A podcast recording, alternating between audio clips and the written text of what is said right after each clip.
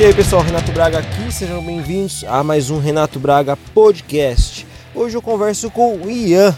Ian, após ter sido campeão mundial de vôlei de praia com apenas 15 anos e ter vivido 12 anos na carreira corporativa em multinacionais, chegando a diretor de marketing digital e comunicações na L'Oréal.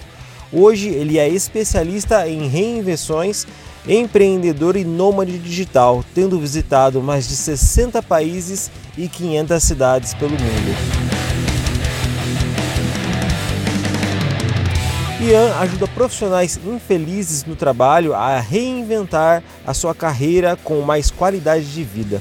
Ele facilita essas transformações através de cursos online, processos individuais, grupos de mentoria, lifestyle hacking, palestras, livros e bastante conteúdo. E aí, Ian, tudo bem com você? Fala Renato, tudo ótimo, prazer estar aqui com você, compartilhando um pouquinho da minha história. Espero poder gerar bastante valor aí para sua audiência. Ian, você pode rapidamente nos dizer como foi a sua trajetória até chegar na pessoa que você se tornou hoje? Então, Renato, eu falo que hoje eu sou especialista em reinvenções porque eu acabei me reinventando algumas vezes na vida, né?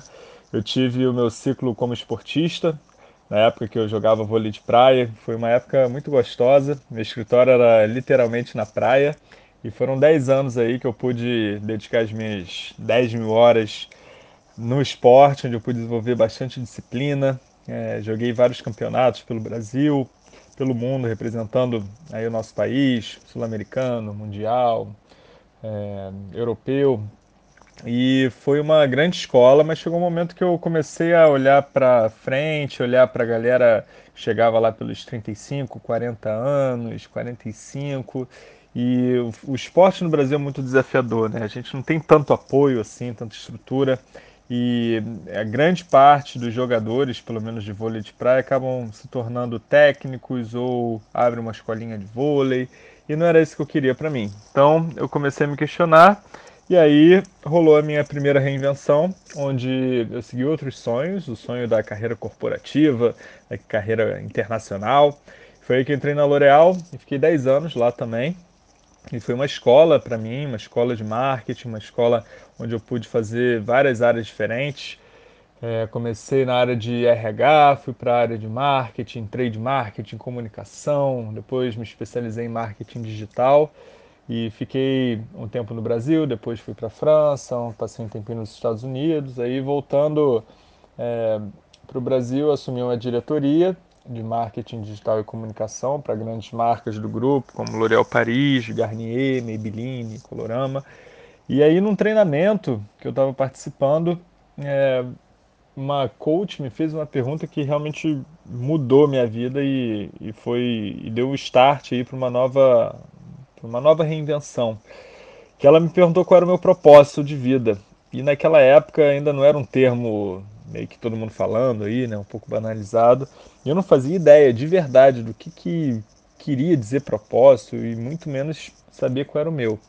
A partir daí eu comecei a me questionar em vários aspectos, questionar a minha visão de sucesso, questionar a, a carreira das pessoas que, que eu antigamente admirava, né, os vice-presidentes, CEOs, né, grandes executivos da L'Oréal, aquilo tudo passou a não fazer mais sentido para mim. A própria versão de sucesso, eu jovem, com 28 anos, diretor de uma multinacional, morando num apartamento legal, carro do ano, um monte de conquista externa, assim, que as pessoas acabavam batendo palma do lado de fora, mas por dentro eu estava vazio, por dentro não via mais sentido no que eu fazia, por dentro aquilo tudo não tinha mais valor na minha vida. É, isso foi acontecendo aos poucos, né? Foi é, com essa crise aí dos 30, crise dos 28 que bateu em mim, que eu decidi é, me reinventar novamente e eu assumi aí essa, essa fase do empreendedorismo que eu comecei a descobrir também, fui testando várias coisas. Eu comecei é, sócio do Ricardo Semler, que é um grande empresário aí também, visionário na, na área de futuro do trabalho.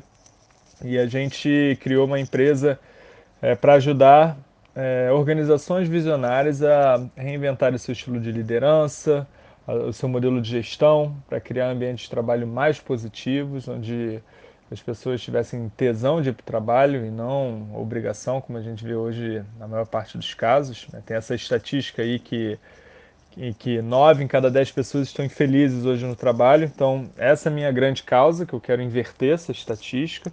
E começou com, com essa empresa com o Ricardo. Hoje é uma consultoria, um instituto de consultoria e treinamento presente em oito países, na, na Holanda, na, na Alemanha, em Portugal, na Bélgica, na África do Sul, Japão, Índia, China.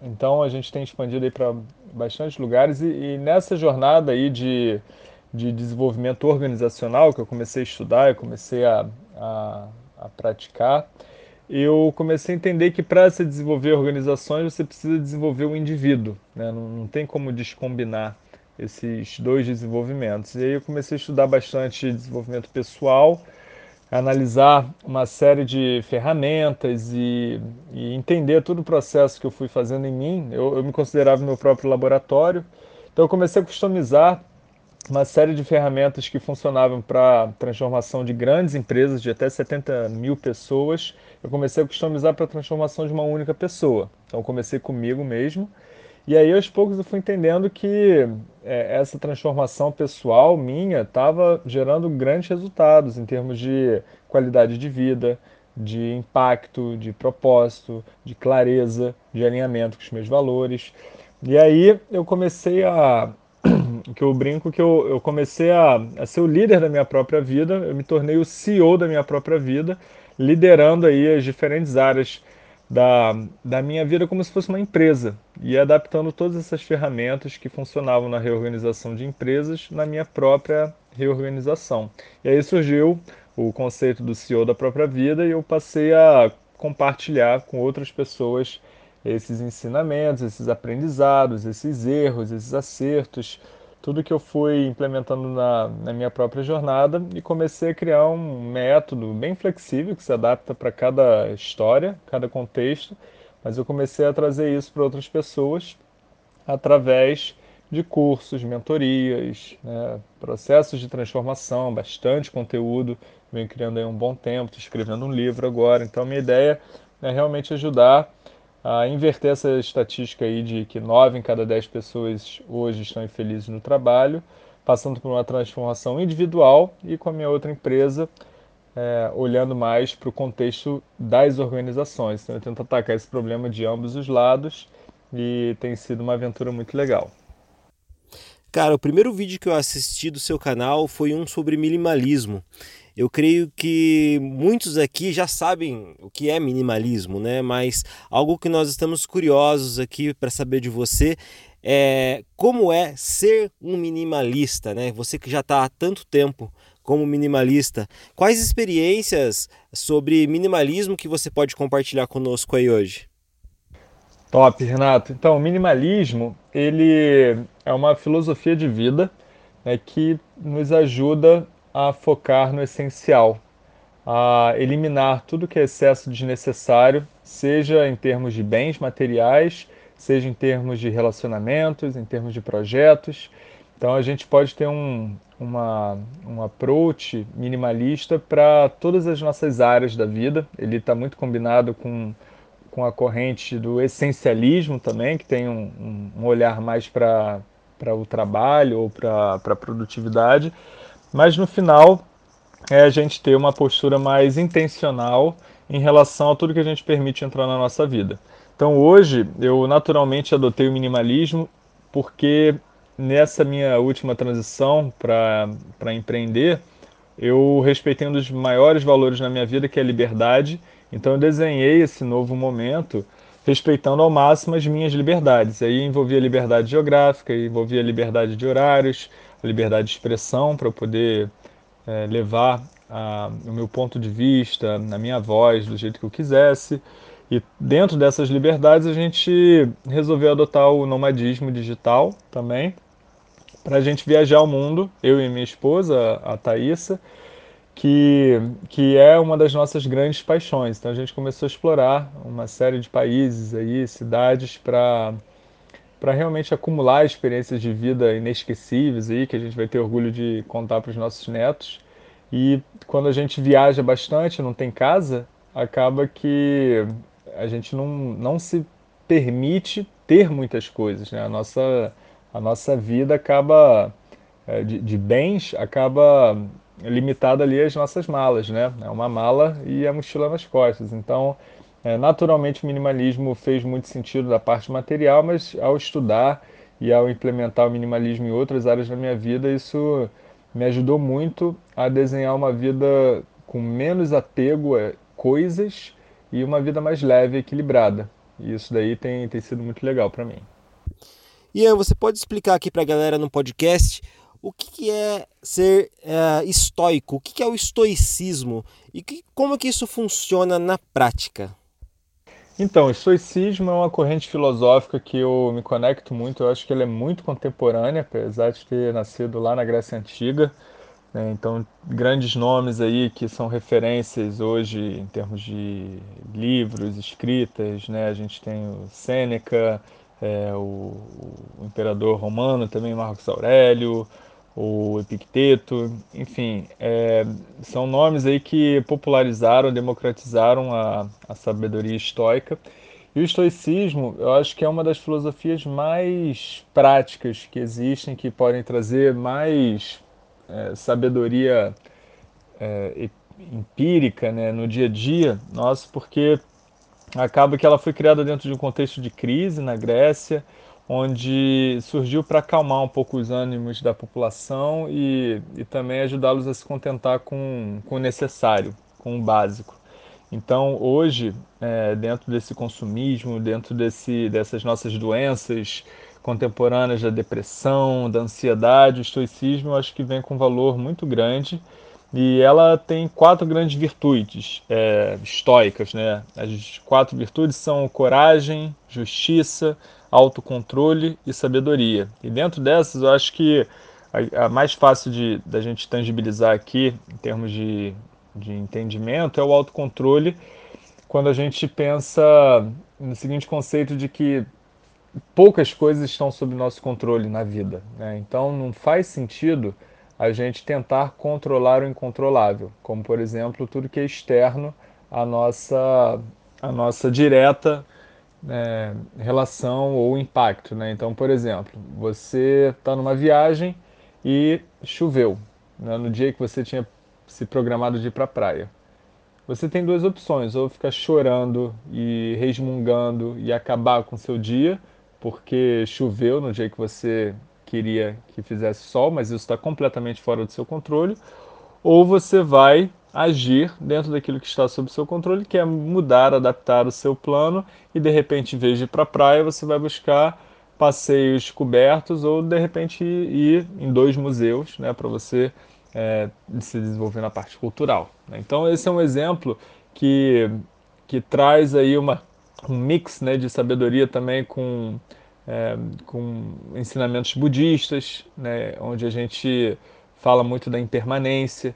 Então, a única coisa que está, é, a única verdade que existe é que tudo passa, tudo muda. Né? Então, isso daí está muito conectado também com frases como memento mori, né, que diz, que nos lembra que nós vamos morrer, que tudo é passageiro.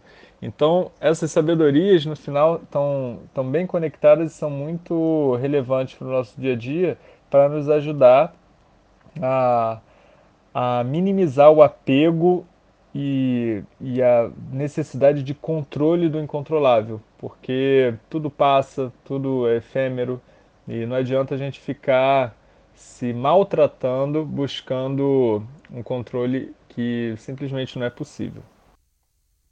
Como é ser um digital homeless né, em 63 países na qual você visitou? além de ter muita disciplina, o que mais é necessário para manter esse estilo de vida? Então, eu brinco né, com o termo digital homeless, que é o termo aí que muita gente tem falado nomadismo digital. Né, e para mim é um estilo de vida delicioso que nos permite ter essa flexibilidade de poder explorar é, lugares, países, experiências únicas. E no final a gente investe muito a nossa energia, nosso dinheiro em, em viver dessa forma, porque é onde a gente sente que a vida está valendo a pena. Então, isso acaba muito conectado com o minimalismo que a gente estava falando antes, né, de viver de maneira bem leve, sem muitos pertences ou apego a coisas e muito mais buscando experiências. Então a gente escolhe é, locais onde a gente queira viver coisas únicas, como por exemplo a gente está agora na Argentina durante um mês, porque a gente queria muito aprender a dançar tango, a gente queria visitar é, a Patagônia Argentina, que era um sonho há muito tempo nosso. E aí a gente simplesmente veio para cá, alugou um Airbnb, tá um mês aqui em Buenos Aires e fez algumas viagens né, de fim de semana tal. Mas como você falou, disciplina é fundamental porque senão você acaba num ciclo de sofrimento vicioso, onde quando você está viajando, você quando está curtindo o local, né, fazendo uma visita mais turística, tal, você pensa que deveria estar trabalhando, e quando você está trabalhando, você pensa, pô, deveria estar curtindo o local, estou aqui no computador o dia inteiro. Então você precisa ter a maturidade para encontrar esse equilíbrio e se conhecendo também, para que você não sofra é, desse sentimento de sempre depositar felicidade naquilo que não está acontecendo no agora. Então você precisa sempre viver o agora e reservar momentos para conhecer os locais, reservar momentos de trabalho e ter essa disciplina para se organizar com produtividade, mas aproveitar acima de tudo a flexibilidade para poder ir à praia numa quarta-feira à tarde e de repente trabalhar um pouquinho no domingo também. Oi, Ian, qual foi o seu pior perrengue que você já passou nas suas viagens? Cara, perrengue tem todas, é isso que deixa a viagem legal. Então hoje eu nem ligo mais para para perrengues porque eu é, é, são sempre as histórias que a gente lembra, né? Então só por, por isso já vale. Mas deixa eu pegar dois aqui só para ilustrar um pouquinho. É, eu, eu, acho que o último grande que eu lembro assim foi uma viagem que a gente estava fazendo com amigos de motorhome na Califórnia. Então a gente alugou um motorhome grande para três casais. E aí a gente foi visitar o parque Yosemite. É, e lá acabou que numa curva, o parque tem bastante montanha, né? Então, né, muitas curvas, assim, subidas, descidas. A gente furou o pneu. E aí a gente parou num local que era próximo a. Porque lá não pegava celular, não pegava nada. Então acabamos parando num, num encostamento, assim, que tinha uma vista linda, nos lugares mais lindos lá da, do, do parque. Só que a gente não conseguia ligar para reboque. A gente foi até o próximo, até a estação lá final para tentar um telefone fixo, conseguimos ligar para o reboque. E aí, em princípio, ficou tudo certo. Só que a cidade mais próxima ficava quatro horas. Então a gente ficou rezando ali. A gente não poderia formalmente, oficialmente, passar a noite no parque, porque tem muito ataque de urso também. Então tem esse risco. Né? Os rangers, né? os policiais lá, né? não permitem que você acampe ou passe a noite no parque, mas teria esse risco, né? Porque se o, o reboque ou é, o, a assistência não chegasse a tempo, a gente não tinha jeito, não daria para andar com o carro. E aí foi passando o tempo, foi passando o tempo, sete horas da noite, oito horas, e aí já tinha passado mais de duas horas do, do tempo que a gente tinha planejado. E aí a gente já, assim, no perrengue, falou: vamos ficar aqui com os ursos todos. E eu tava adorando, porque seria lindo passar lá no meio do parque, algo que não se pode, mas aí, por motivo maior, a gente teria que passar. Céu estrelado, lindo, ia ser mágico. Só que o, a assistência chegou, nove e meia da noite, a gente lá, porque no, na vinda, a assistência furou o pneu também. Ele teve que parar para trocar o seu próprio pneu, isso atrasou é, não sei quanto tempo.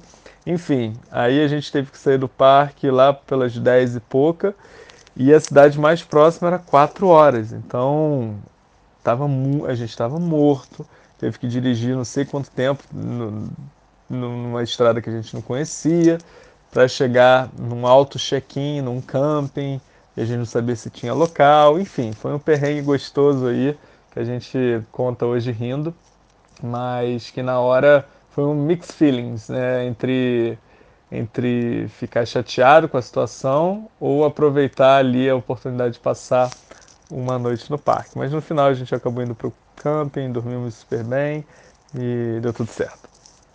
Olhando para sua vida hoje, né, da forma que você vive hoje, uh, o que se tornou indispensável para você?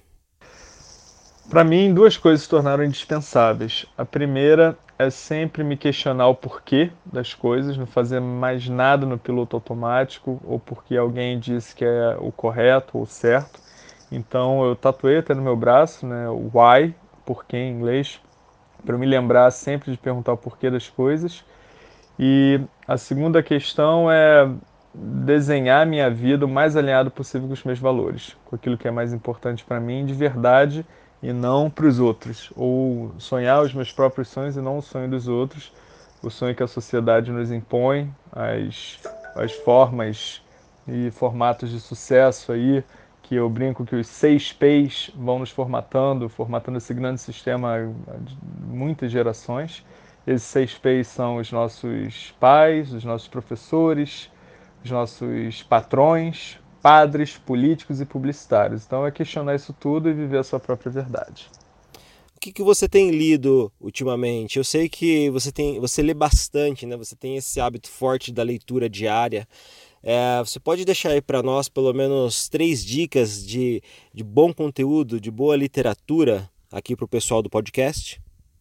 Boa! Então vamos lá. Três livros aí que eu acho que são, são bem legais. Um que eu li reli há pouco tempo, que é o Hábitos Atômicos, para quem está buscando mudança de hábito, consolidação de hábitos. Acho que esse livro do James Clear ele, ele traz um, um, bom mix entre teoria, exemplos e, e, e dicas práticas. Então, super aconselho.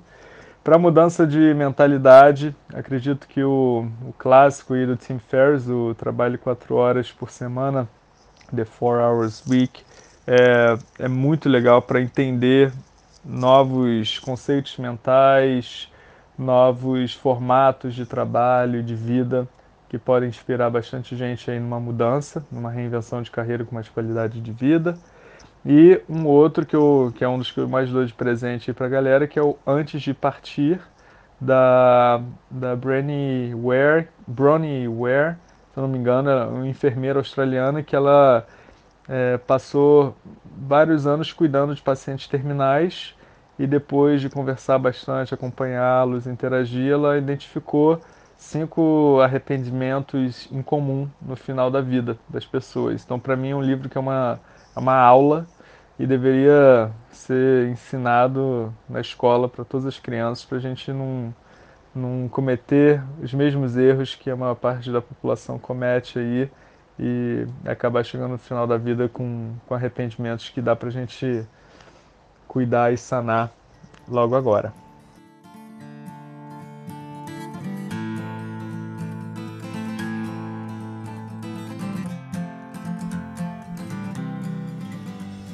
Ian, você pode deixar aqui os seus contatos, como é que as pessoas fazem para te encontrar na internet e o que, que você tem disponibilizado de cursos aí para a galera. Fica à vontade aí para fazer o seu jabá.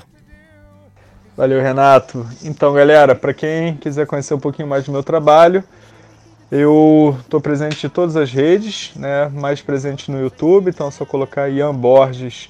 Eu tenho vídeos, né, entre dois a três vídeos semanais. Tem o meu podcast também, que é o Life Hacker Talks.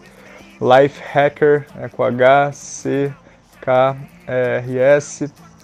E, e lá eu entrevisto pessoas que vêm se reinventando para ver uma vida com mais qualidade. Eu também, eu também produzo muita coisa lá para o Instagram, que é o arroba Ian P. Borges, I-A-N P. Borges. E lá tem, tem posts, stories diários aí com bastante conteúdo prático e, e também inspirador aí para essa mudança de mindset. E se quiser entender um pouco mais de todo meu, as, as minhas ofertas e formatos aí de transformação, é o meu site ian, é, www.ianborges.com.br é, acaba sendo o hub disso tudo, consolida tudo e lá você vai ver mais informação sobre o meu curso, que é o Reinvenção dos 30, que eu abro em alguns momentos do ano para ajudar a galera na reinvenção de carreira e vida, né, para trabalhar com o que ama, conquistar mais tempo, mais qualidade de vida. Tem o um curso sobre consolidação de hábitos mais saudáveis aí para viver de maneira mais leve e equilibrada. Tem muita coisa legal, processos individuais, mentoria em grupo. Então, dependendo do, da sua necessidade de desafio, você sempre vai encontrar alguma coisa. Então, acho que esses são os principais pontos aí. Beleza? Ian Borges, pessoal. Ian, muito obrigado pela sua participação. Muito obrigado por compartilhar conosco aí a sua sabedoria. Valeu, Renato. Obrigado pela oportunidade de compartilhar um pouquinho da minha história. Espero que tenha gerado valor para sua galera. Obrigado aí por tudo, parabéns pelo trabalho e conte comigo aí sempre que precisar, tá bom? I hear you brave young jables, you are hungry for the rock, but to learn the ancient methods, secret doors you must unlock. father's clock.